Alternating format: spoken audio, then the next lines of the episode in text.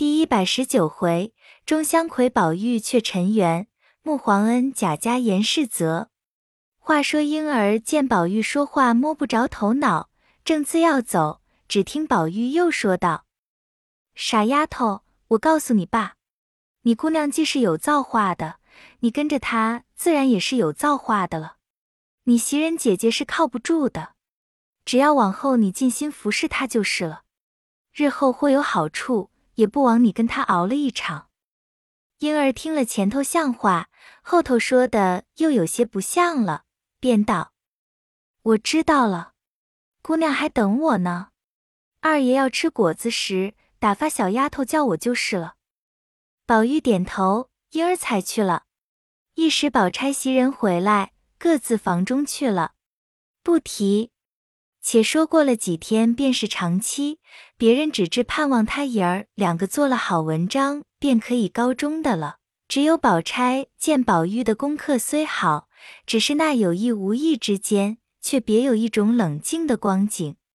知他要进场了，头一件叔侄两个都是初次复考，恐人马拥挤有什么失善；第二件。宝玉自和上去后，总不出门。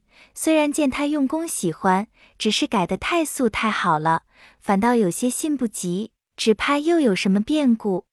所以进场的头一天，一面派了袭人带了小丫头们同着素云等给他爷儿两个收拾妥当，自己又都过了目，好好的搁起预备着；一面过来同李纨王夫人简家里的老城管事的多派了几个。只说怕人马拥挤碰了。次日，宝玉、贾兰换了半新不旧的衣服，欣然过来见了王夫人。王夫人嘱咐道：“你们爷儿两个都是初次下场，但是你们活了这么大，并不曾离开我一天。就是不在我眼前，也是丫鬟媳妇们围着，何曾自己孤身睡过一夜？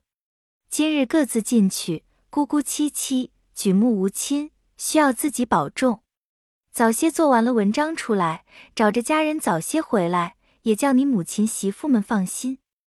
王夫人说着，不免伤心起来。贾兰听一句答应一句。只见宝玉一声不哼，待王夫人说完了，走过来给王夫人跪下，满眼流泪，磕了三个头，说道：“母亲生我一世，我也无可答报。”只有这一入场，用心做了文章，好好的中个举人出来。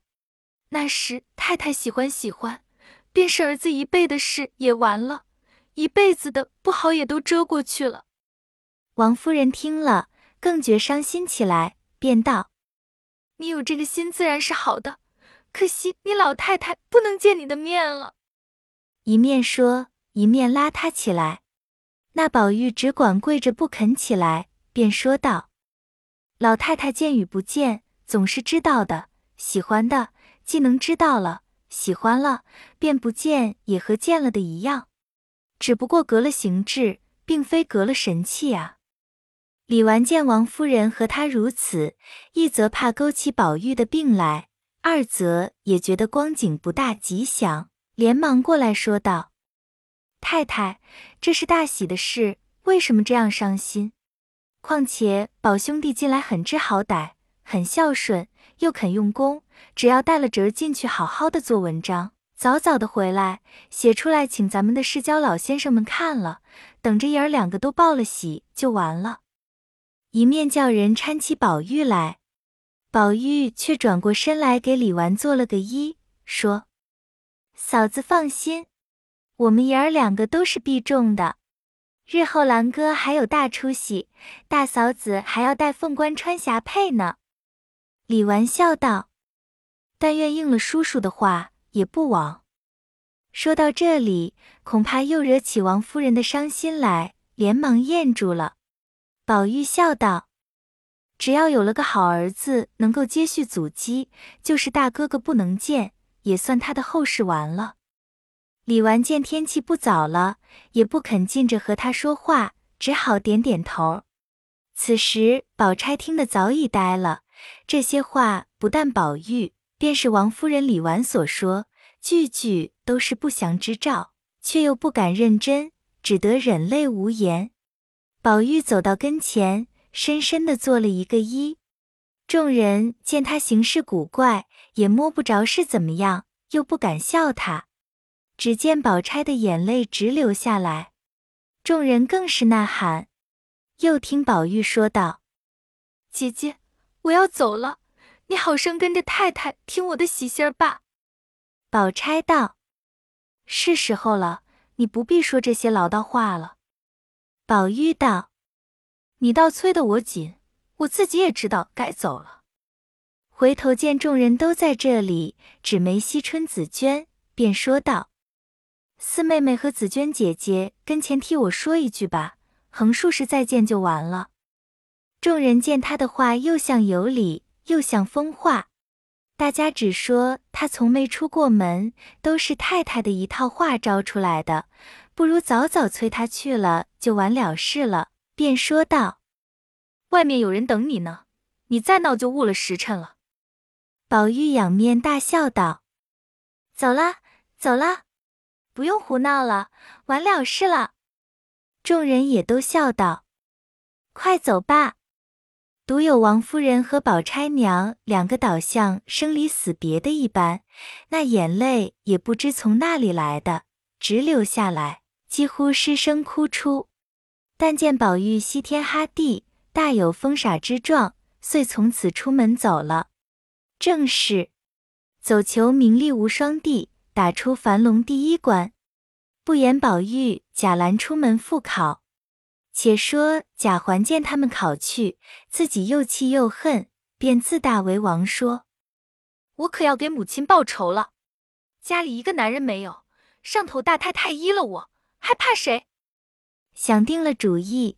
跑到邢夫人那边请了安，说了些奉承的话。那邢夫人自然喜欢，便说道：“你这才是明理的孩子呢。像那巧姐儿的事，原该我做主的。你脸二哥糊涂，放着亲奶奶，倒托别人去。”贾环道：“人家那头也说了，只认得这一门子。现在定了，还要备一份大礼来送太太呢。”如今太太有了这样的藩王孙女婿儿，还怕大老爷没大官做吗？不是我说自己的太太，他们有了元妃姐姐，便欺压的人难受。将来乔姐儿别也是这样没良心。等我去问问他。邢夫人道：“你也该告诉他，他才知道你的好处。只怕他父亲在家也找不出这么门子好亲事来。但只平儿那个糊涂东西。”他倒说这件事不好，说是你太太也不愿意。想来恐怕我们得了意，若迟了你二哥回来，又听人家的话，就办不成了。贾环道：“那边都定了，只等太太出了八字。王府的规矩，三天就要来取的。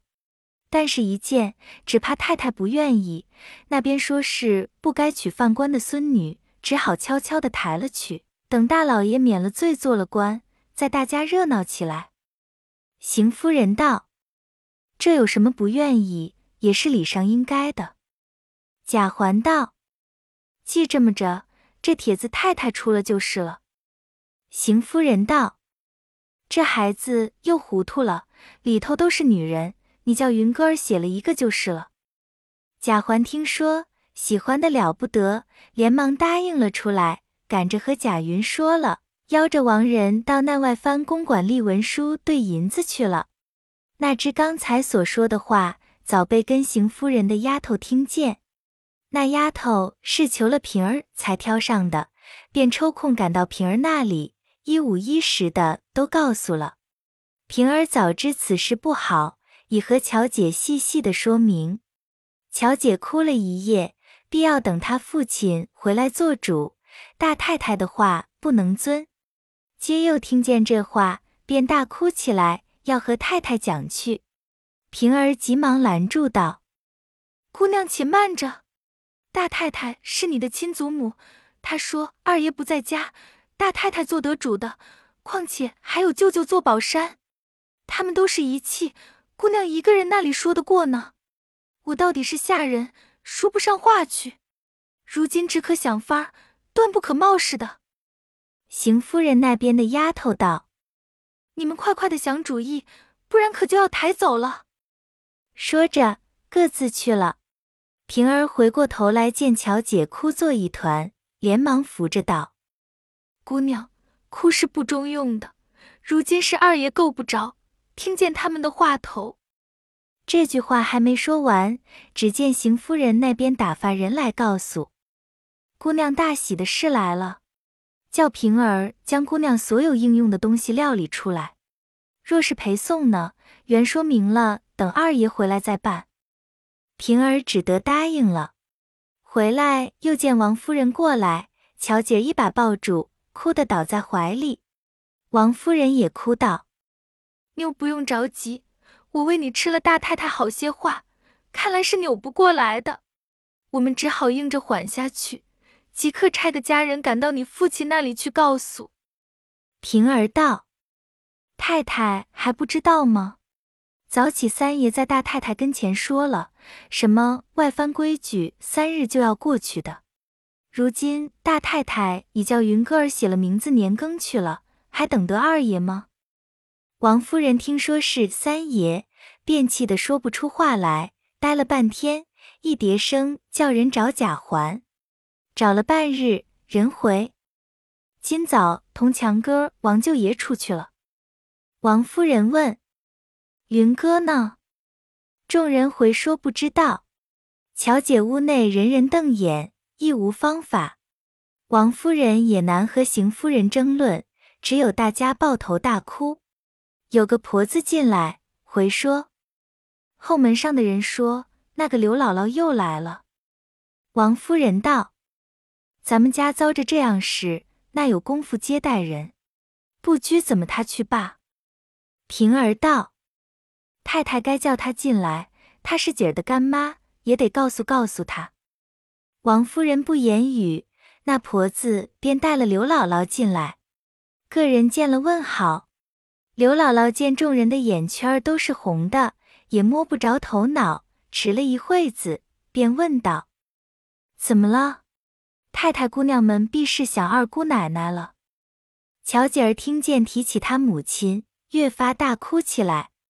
平儿道：“姥姥别说闲话，你既是姑娘的干妈，也该知道的。”便一五一十的告诉了，把个刘姥姥也唬正了。等了半天，忽然笑道：“你这样一个伶俐姑娘，没听见过古儿词吗？这上头的方法多着呢，这有什么难的？”平儿赶忙问道：“姥姥，你有什么法？快说吧。”刘姥姥道。这有什么难的呢？一个人也不叫他们知道，扔崩一走就完了事了。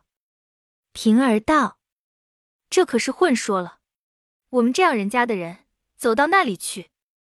刘姥姥道：“只怕你们不走，你们要走就到我屯里去，我就把姑娘藏起来，即刻叫我女婿弄了人，叫姑娘亲笔写个字儿，赶到姑老爷那里，少不得他就来了。”可不好吗？平儿道：“大太太知道呢。”刘姥姥道：“我来，他们知道吗？”平儿道：“大太太住在后头，她待人刻薄，有什么信没有送给她的？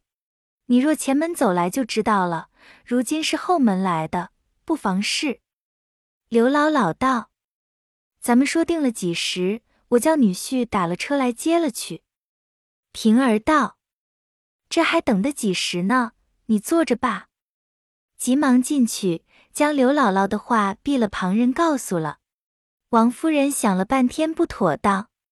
平儿道：“只有这样，为的是太太才敢说明，太太就装不知道，回来倒问大太太。我们那里就有人去，想二爷回来也快。”王夫人不言语。叹了一口气，乔姐儿听见，便和王夫人道：“只求太太救我，横竖父亲回来只有感激的。”平儿道：“不用说了，太太回去吧。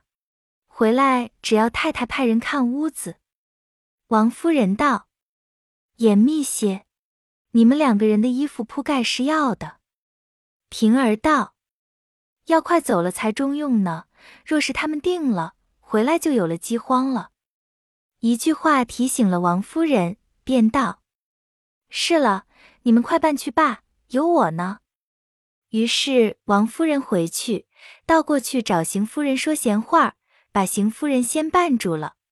平儿这里便遣人料理去了，嘱咐道：“道别鄙人，有人进来看见，就说是大太太吩咐的，要一辆车子送刘姥姥去。这里又买主了看后门的人雇了车来，平儿便将巧姐装作青儿模样，急急的去了。后来平儿只当送人，眼错不见，也跨上车去了。原来近日贾府后门虽开。”只有一两个人看着，余外虽有几个家下人，因房大人少，空落落的，谁能照应？且邢夫人又是个不怜下人的，众人明知此事不好，又都感念平儿的好处，所以通通一气放走了乔姐。邢夫人还自和王夫人说话，那里理会？只有王夫人甚不放心。说了一回话，悄悄地走到宝钗那里坐下，心里还是惦记着。宝钗见王夫人神色恍惚，便问：“太太的心里有什么事？”王夫人将这事背地里和宝钗说了。宝钗道：“闲得很，如今得快快儿的叫云哥止住那里才妥当。”王夫人道：“我找不着环儿呢。”宝钗道。太太总要装作不知，等我想个人去叫大太太知道才好。王夫人点头，一人宝钗想人，暂且不言。且说外藩原是要买几个使唤的女人，据媒人一面之词，所以派人相看。相看的人回去禀明了藩王，藩王问起人家，众人不敢隐瞒，只得实说。那外藩听了。知是世代勋妻，便说：“了不得，这是有干力劲的，几乎误了大事。况我朝觐已过，便要择日启程，倘有人来再说，快快打发出去。”这日恰好贾云、王仁等递送年羹，只见府门里头的人便说：“奉王爷的命，再敢拿贾府的人来冒充民女者，要拿住揪治的。如今太平时候。”谁敢这样大胆？这一嚷，唬得王仁等抱头鼠窜的出来，埋怨那说事的人。大家扫兴而散。贾环在家候信，又闻王夫人传唤，急得烦躁起来。见贾云一人回来，赶着问道：“定了吗？”贾云慌忙跺足道：“了不得，了不得！不知谁漏了风了。”还把吃亏的话说了一遍，贾环气得发怔，说：“我早起在大太太跟前说的这样好，如今怎么样处呢？这都是你们众人坑了我了。”正没主意，听见里头乱嚷，叫着贾环等的名字，说：“大太太、二太太叫呢。”两个人只得蹭进去，只见王夫人怒容满面，说：“你们干的好事！”如今逼死了乔姐和平儿了，快快的给我找还尸首来完事。两个人跪下，贾环不敢言语。贾云低头说道：“孙子不敢干什么，为的是邢舅太爷和王舅爷说给巧妹妹做媒，我们才会太太们的。大太太愿意，才叫孙子写帖儿去的。人家还不要呢，怎么我们逼死了妹妹呢？”王夫人道。环儿在大太太那里说的，三日内便要抬了走。说亲做没有这样的吗？我也不问你们，快把巧姐还了我们，等老爷回来再说。邢夫人如今也是一句话说不出了，只有落泪。王夫人便骂贾环说：“赵姨娘这样混账的东西，留的种子也是这混账的。”说着，叫丫头扶了回到自己房中。那贾环、贾云、邢夫人三个人互相埋怨，说道：“如今且不用埋怨，想来死是不死的，必是平儿带了他到那什么亲戚家躲着去了。”邢夫人叫了前后的门人来骂着，问巧姐和平儿知道那里去了。岂知下人异口同音说是大太太不必问我们，问当家的爷们就知道了。再大太太也不用闹，等我们太太问起来，我们有话说。要打大家打，要发大家都发。自从琏二爷出了门，外头闹得还了得。我们的月钱月米是不给了，赌钱喝酒闹小旦，还接了外头的媳妇到宅里来，这不是爷吗？说的贾云等顿口无言。王夫人那边又打发人来催说：“叫爷们快找来。”那贾环等急得恨无地缝可钻，又不敢盘问乔姐那边的人，明知众人深恨，是必藏起来了。但是这句话怎敢在王夫人面前说？只得各处亲戚家打听，毫无踪迹。里头一个邢夫人，外头环儿等，这几天闹得昼夜不宁。看看到了出场日期，王夫人只盼着宝玉、贾兰回来。等到晌午不见回来，王夫人理完宝钗着忙打发人去到下处打听，去了一起又无消息。连去的人也不来了，回来又打发一起人去，又不见回来。三个人心里如热油熬煎。等到傍晚，有人进来，见是贾兰，众人喜欢问道：“宝二叔呢？”贾兰也不及请安，便哭道：“二叔丢了。”王夫人听了这话，便怔了，半天也不言语，便直挺挺的躺倒床上。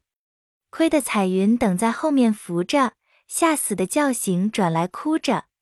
见宝钗也是白瞪两眼，袭人等已哭得泪人一般，只有哭着骂贾兰道：“糊涂东西，你同二叔在一处，怎么他就丢了？”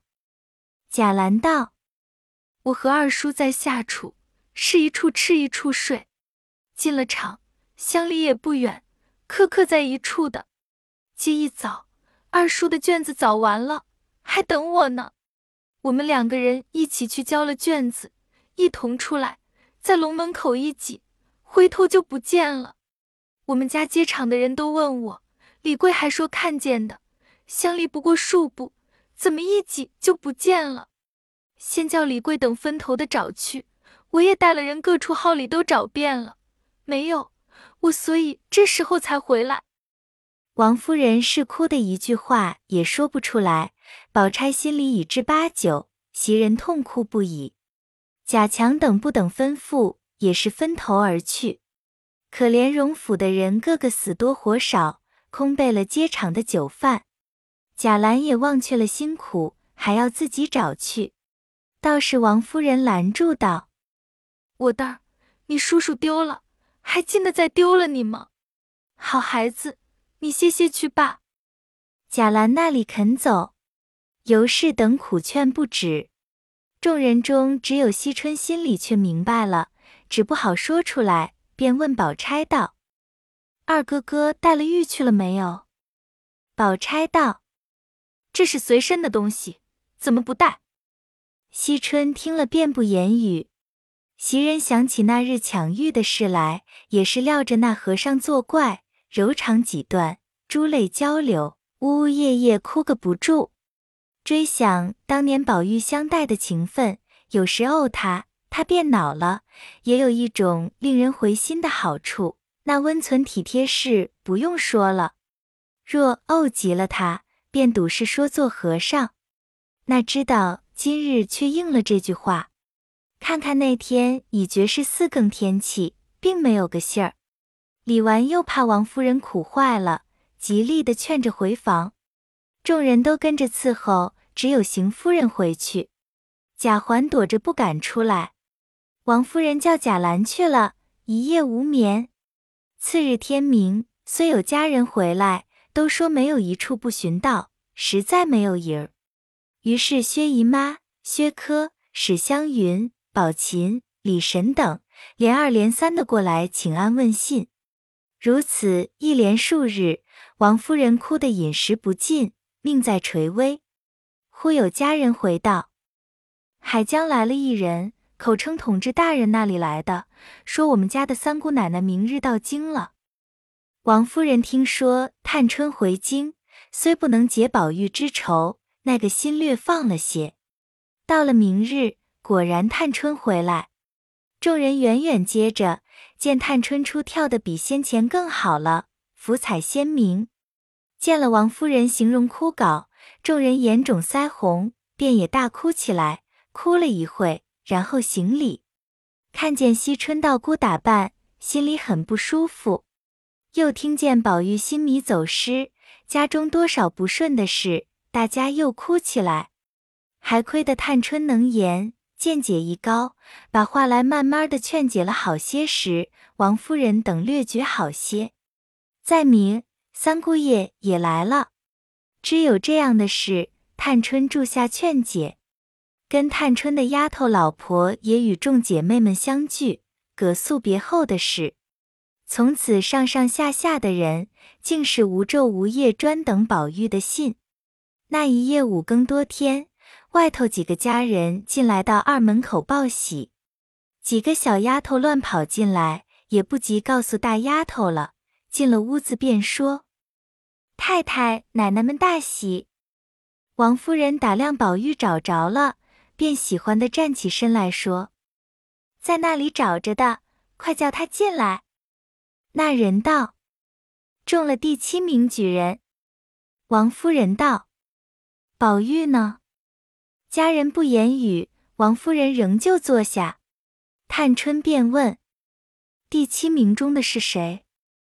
家人回说：“是宝二爷。”正说着，外头又嚷道：“兰哥中了！”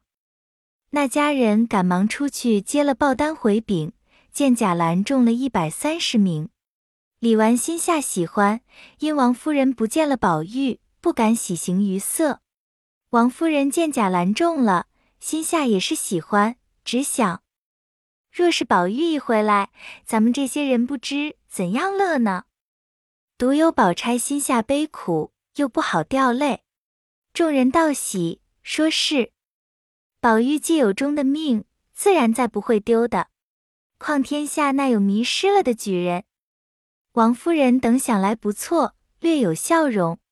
众人便趁势劝王夫人等多进了些饮食。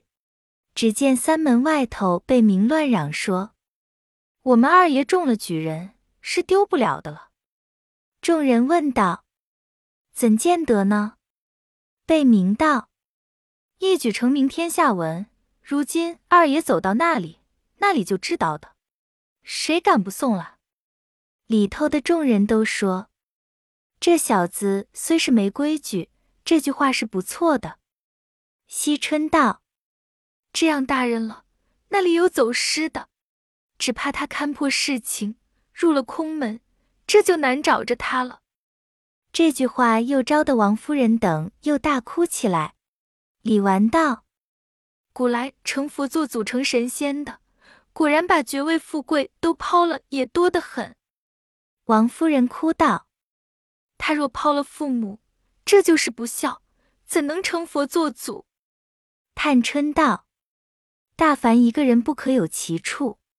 二哥哥生来带块玉来，都倒是好事。这么说起来，都是有了这块玉的不好。若是再有几天不见，我不是叫太太生气。”就有些缘故了，只好譬如没有生这位哥哥罢了。果然有来头，成了正果，也是太太几辈子的修积。宝钗听了不言语，袭人那里忍得住，心里一疼，头上一晕，便栽倒了。王夫人见了可怜，命人扶她回去。贾环见哥哥折中了，又为巧姐的事大不好意思，只抱怨强云两个，知道探春回来。此事不肯甘休，又不敢躲开，这几天竟是如在荆棘之中。明日贾兰只得先去谢恩，知道甄宝玉也中了，大家续了同年。提起贾宝玉新米走失，甄宝玉叹息劝慰，知贡举的将考中的卷子奏文，皇上一一的批阅，看曲中的文章俱是平正通达的。见第七名贾宝玉是金陵籍贯，第一百三十名又是金陵贾兰。皇上传旨询问，两个姓贾的是金陵人士，是否贾妃一族？大臣领命出来，传贾宝玉、贾兰问话。贾兰将宝玉产后迷失的话，并将三代臣名、大臣代为转奏。皇上最是圣明仁德，想起贾氏功勋，命大臣扎付，大臣便细细的奏明。皇上甚是敏恤，命有司将贾赦犯罪情由查案呈奏。皇上又看到海江进寇班师善后事宜一本，奏的是海晏河清、万民乐业的事。皇上圣心大悦，命九卿叙功一赏，并大赦天下。贾兰等朝臣散后拜了作诗，并听见朝内有大赦的信，便王夫人等阖家略有喜色。只盼宝玉回来，薛姨妈更加喜欢，便要打算赎罪。一日，人报甄老爷同三姑爷来道喜，王夫人便命贾兰出去接待。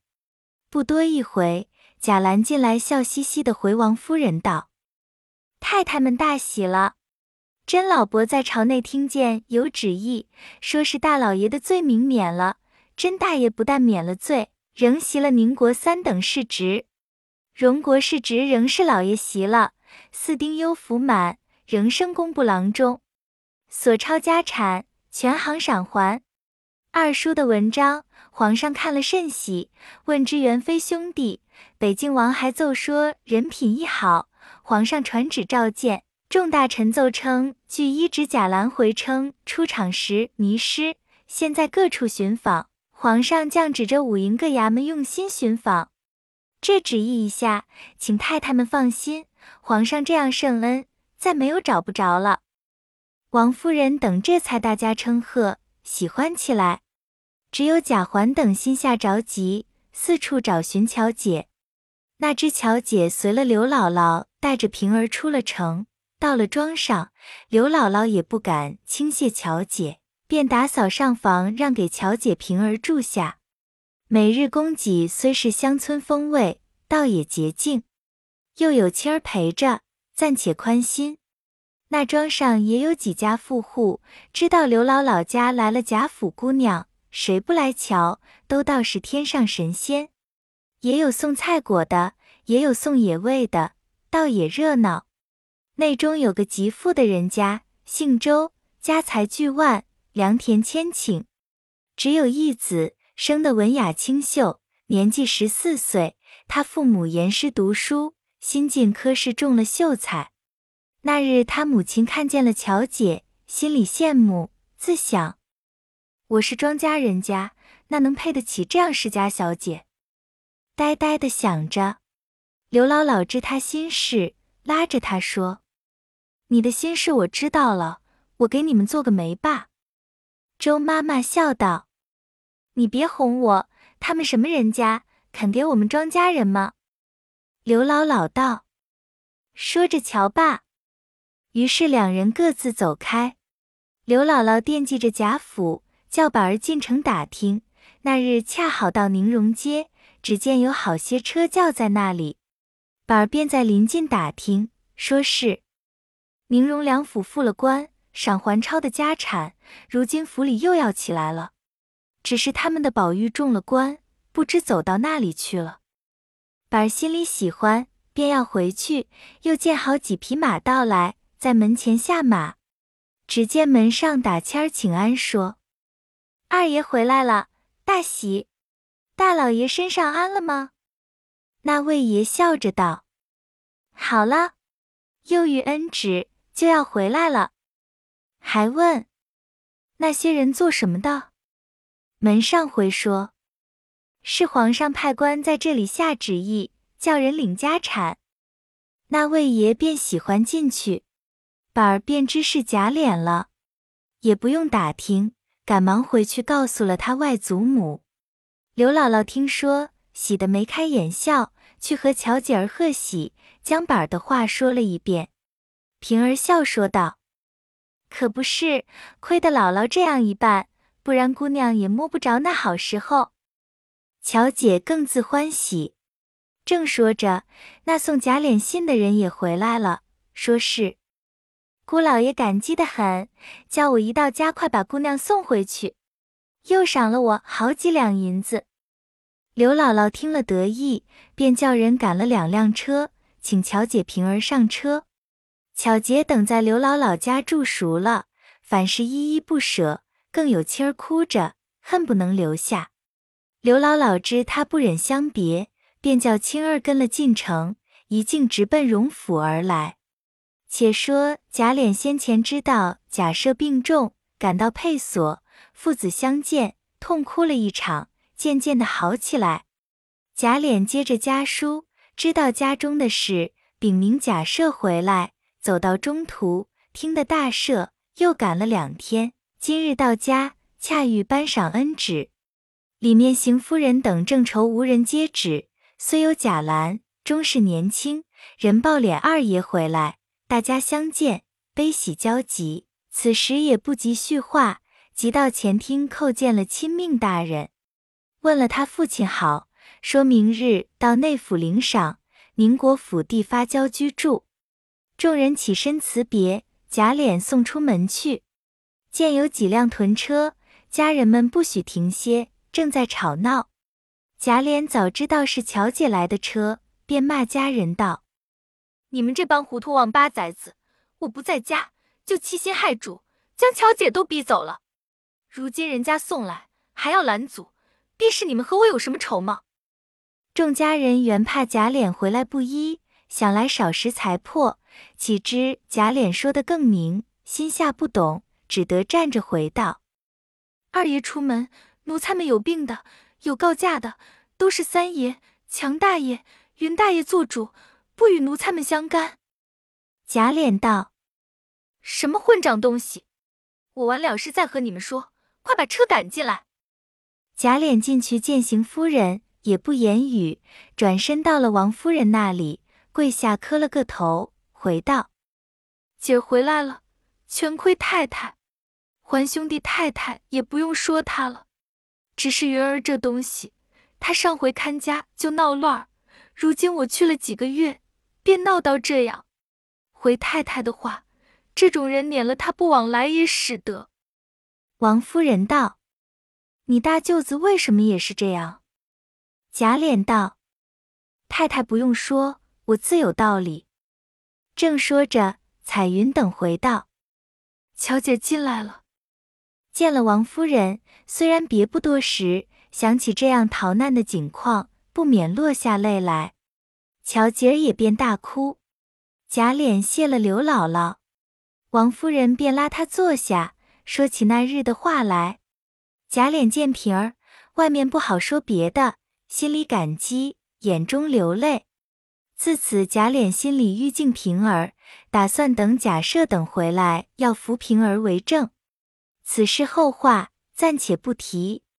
邢夫人正恐贾琏不见了乔姐。